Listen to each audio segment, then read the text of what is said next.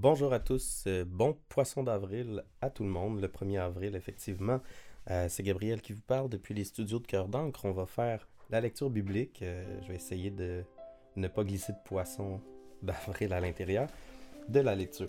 J'espère aussi que, que ce nouveau mois va vous apporter de la paix, puis qu'on puisse avoir un, un, peu plus de soleil peut-être pour, pour illuminer physiquement nos, journées.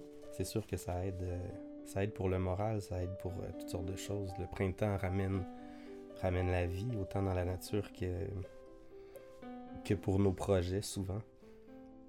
Voilà, commençons avec Deutéronome au chapitre 18, les chapitres 18, 19 et les 20 premiers versets du chapitre 20.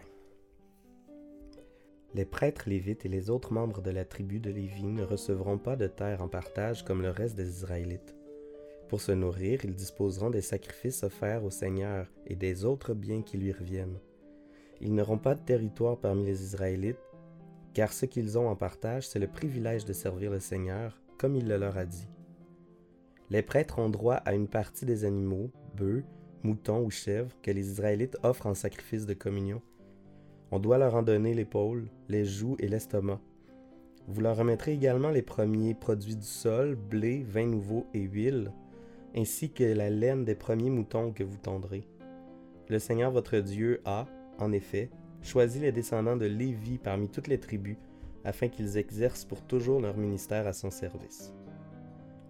Si un Lévite désire quitter la ville d'Israël où il réside et venir dans le lieu que le Seigneur aura choisi, il pourra exercer là son ministère au service du Seigneur son Dieu, au même titre que tous les autres Lévites présents au sanctuaire.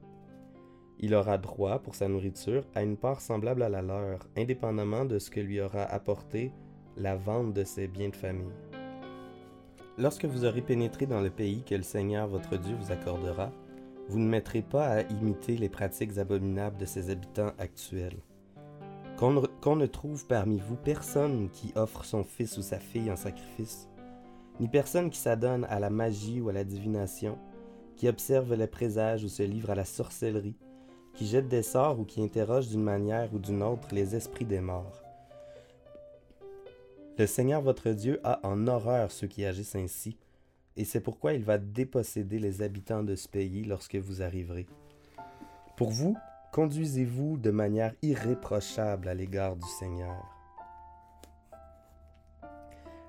Les peuples que vous allez déposséder écoutent les conseils de ceux qui pratiquent la magie ou la divination. Le Seigneur votre Dieu vous interdit d'agir ainsi.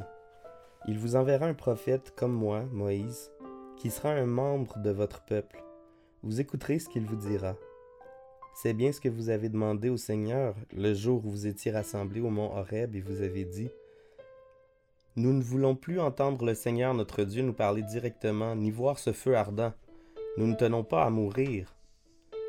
Le Seigneur m'a alors déclaré, Ce peuple a eu raison de parler ainsi. Je vais leur envoyer un prophète comme toi qui sera un membre de leur peuple. Je lui communiquerai mes messages, et il leur transmettra tout ce que je lui ordonnerai.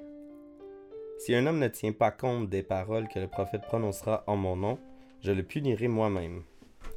Mais si un prophète a l'audace de prononcer en mon nom un message que je ne lui ai pas communiqué, ou s'il parle au nom d'autres divinités, il devra être mis à mort.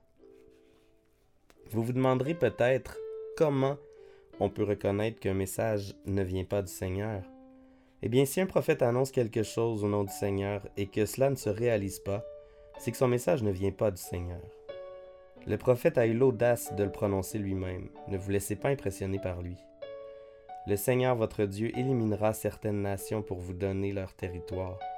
Vous pourrez ainsi les déposséder et vous installer dans leurs villes et dans leurs maisons. Après avoir divisé en trois régions le territoire que, que le Seigneur vous accordera, vous y désignerez trois villes dont vous faciliterez l'accès pour que celui qui aurait tué une personne puisse y trouver refuge.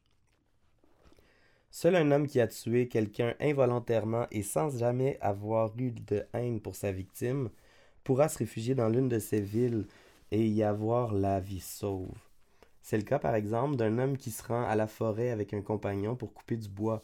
Il brandit sa hache pour abattre un arbre, le fer se détache du manche et atteint le compagnon qui en meurt. L'auteur de l'accident peut alors trouver refuge dans l'une de ces villes et avoir la vie sauve.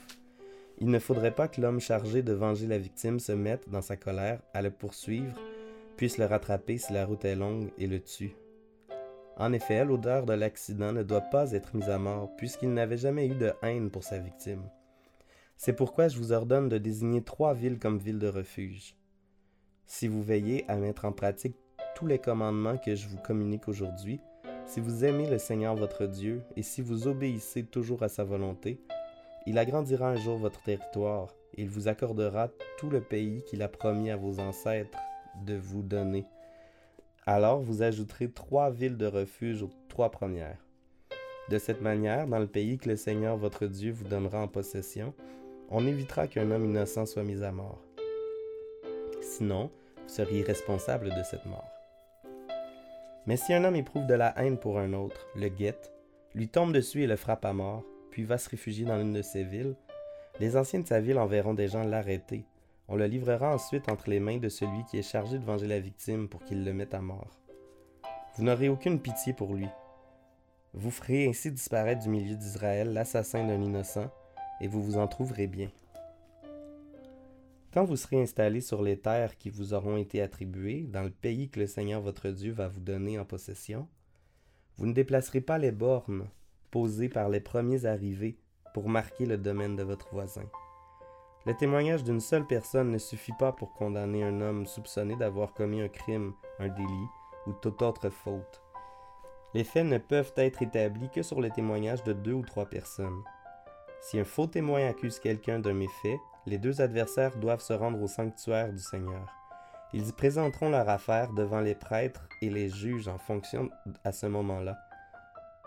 Les juges mèneront une enquête minutieuse lorsqu'ils auront démontré que le témoin a menti, qu'il a faussement accusé son compatriote, vous lui infligerez la peine qu'il espérait voir appliquée à celui-ci. Vous ferez ainsi disparaître le mal du milieu de vous. Les autres gens apprendront ce qui s'est passé ils en éprouveront de la crainte et ils ne commettront plus un tel méfait. Vous n'aurez aucune pitié à l'égard du coupable, il doit être puni, vie pour vie, œil pour œil, dent pour dent, main pour main, pied pour pied.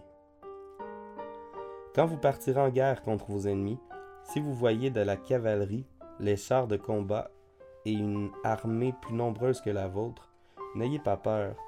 En effet, le Seigneur votre Dieu qui vous a fait sortir du pays d'Égypte est avec vous. Au moment où vous vous préparerez à combattre, le prêtre s'avancera devant l'armée et dira aux hommes, Soldats d'Israël, écoutez. Aujourd'hui vous êtes sur le point de combattre vos ennemis. Face à eux, ne perdez pas courage, n'ayez pas peur, ne vous affolez pas et ne tremblez pas. Le Seigneur votre Dieu vous accompagne pour combattre avec vous contre vos ennemis et vous donner la victoire.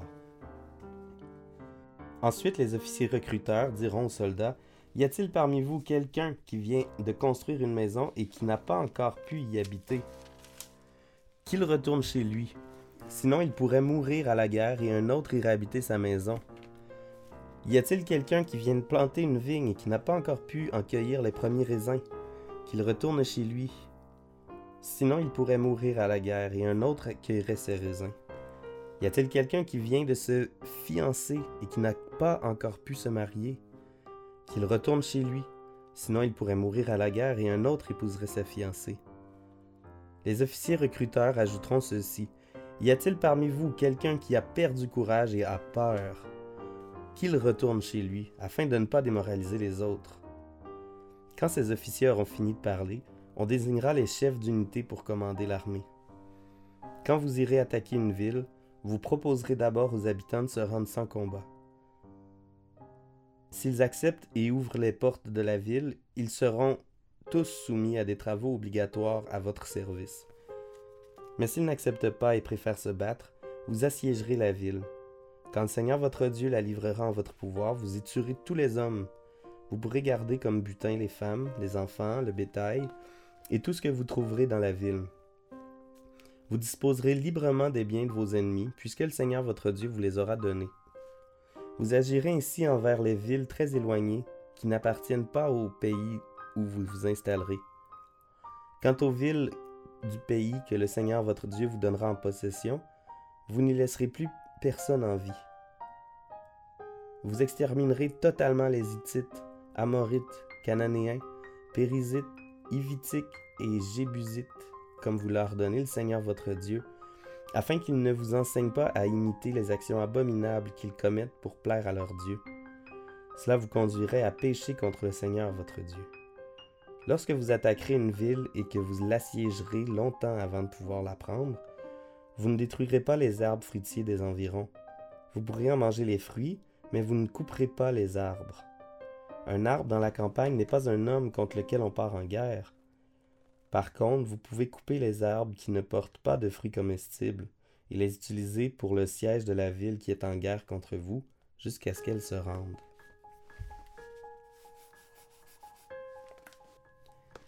Le psaume 73 est un psaume appartenant au recueil d'Asaph.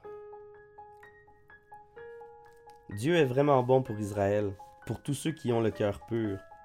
Pourtant, j'ai bien failli faire un faux pas, il s'en est fallu d'un cheveu que je tombe. J'ai vu en effet ceux qui ont renié Dieu, j'ai vu que tout leur réussit, et j'ai envié ces insolents. Ces gens-là n'ont jamais d'ennui, ils sont gros et gras, ils ne connaissent pas la peine des hommes, les coups durs sont pour les autres, pas pour eux. Ils portent l'arrogance comme une décoration. La violence leur va comme un costume sur mesure. Dans leur luxe, ils vous regardent de haut. On voit bien tout ce qu'ils imaginent. Ils se moquent, ils parlent méchamment. D'un air supérieur, ils ne parlent que d'opprimer. Ils ouvrent la bouche pour s'attaquer au ciel et leur langue n'épargne rien sur terre. C'est pourquoi tout le monde se tourne vers eux et boit leurs paroles comme de l'eau. Ils déclarent Dieu ne peut rien remarquer. Comment peut-il savoir celui qui est là-haut? Regardez-les, ces gens sans foi ni loi. Toujours à l'abri des ennuis, ils améliorent leur situation. C'est donc pour rien que je suis resté honnête et que j'ai lavé mes mains en signe d'innocence. Tous les jours, j'endure toutes sortes de peines. Chaque matin, je suis au supplice. Mais si je me décidais à parler comme eux, je serais traître envers tes fils, mes compagnons. J'ai voulu y réfléchir pour comprendre, mais tout cela m'a paru trop difficile, jusqu'au jour où, en rentrant dans ton sanctuaire, j'ai compris quel sort les attendait.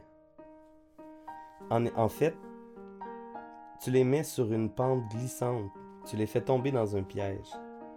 Ah, comme en peu de temps ils sont réduits à rien, finis, anéantis par une terreur soudaine. Seigneur, dès que tu entres en action, ils se réduisent à rien, comme les images d'un rêve lorsqu'on s'éveille. Quand j'étais plein d'amertume, choqué jusqu'au plus profond de moi-même, j'étais stupide, je n'y comprenais rien, comme une vraie bête devant toi. Pourtant, je suis toujours avec toi, tu m'as saisi la main droite, tu me conduis selon ton plan et tu me recevras avec les honneurs. Au ciel, qui me viendra en aide sinon toi? Ici-bas, que désirer puisque je suis avec toi? Mon corps peut s'épuiser, mon cœur aussi, mais mon appui, mon bien le plus personnel, c'est toi, Dieu, pour toujours. Ceux qui s'éloignent de toi succombent, et tu réduis à rien ceux qui t'abandonnent. Mais mon bonheur à moi, c'est d'être près de toi. J'ai mis ma confiance en toi, Seigneur, pour proclamer tout ce que tu as fait. Proverbe 11, euh, nous lirons les chapitres 25 et 26. Une personne généreuse sera comblée de biens en retour. Celui qui donne à boire sera désaltéré. Leur peuple maudit ceux qui stockent leur blé, mais il est reconnaissant à ceux qui le vendent. Hébreux 9, 23 à 28. Toutes les copies des réalités célestes doivent être purifiées de cette façon, mais les réalités célestes elles-mêmes ont besoin de bien meilleurs sacrifices car le Christ n'est pas entré dans un sanctuaire construit par des hommes qui ne serait qu'une copie du véritable. Il est entré dans le ciel même, où il se présente maintenant devant Dieu pour nous. Le grand prêtre du peuple juif entre chaque année dans le sanctuaire avec du sang d'animal. Mais le Christ n'est pas entré pour s'offrir lui-même plusieurs fois. Autrement, il aurait dû souffrir plusieurs fois depuis la création du monde. En réalité, il est apparu une fois pour toutes maintenant, à la fin des temps, pour supprimer le péché en se donnant lui-même en sacrifice. Tout être humain est destiné à mourir une seule fois, puis à être jugé par Dieu. De même, le Christ aussi a été offert en sacrifice une seule fois pour enlever les péchés d'une multitude de gens. Il apparaîtra une seconde fois, non plus pour éliminer les péchés, mais pour accorder le salut à ceux qui attendent sa venue. Seigneur Dieu, tu nous dis que tu vas revenir un peu comme un voleur, c'est-à-dire à un moment où on ne s'y en attendra pas. Prépare-nous, Seigneur, fais en sorte que nous soyons toujours prêts. Aide-nous à garder nos priorités fixées aux bons endroits. Comme, euh, comme le psalmiste l'a dit, tu es notre plus grand bien sur terre. Tu me recevras avec les honneurs. Qui me viendra au ciel en aide Qui me viendra en aide au ciel si ce n'est toi? Et ici-bas, que désirer puisque je suis avec toi? C'est difficile, Seigneur, de d'appliquer ces paroles-là au plus profond de notre cœur. C'est facile de les dire, mais aide-nous, Seigneur, à, à ce qu'on puisse vraiment ressentir que que, que, tu es vraiment notre bien le plus personnel, notre bien le plus précieux. Tu es notre appui. Mon corps peut s'épuiser, mon cœur aussi. Mais mon appui, mon bien le plus personnel, c'est toi, Dieu, pour toujours. Amen.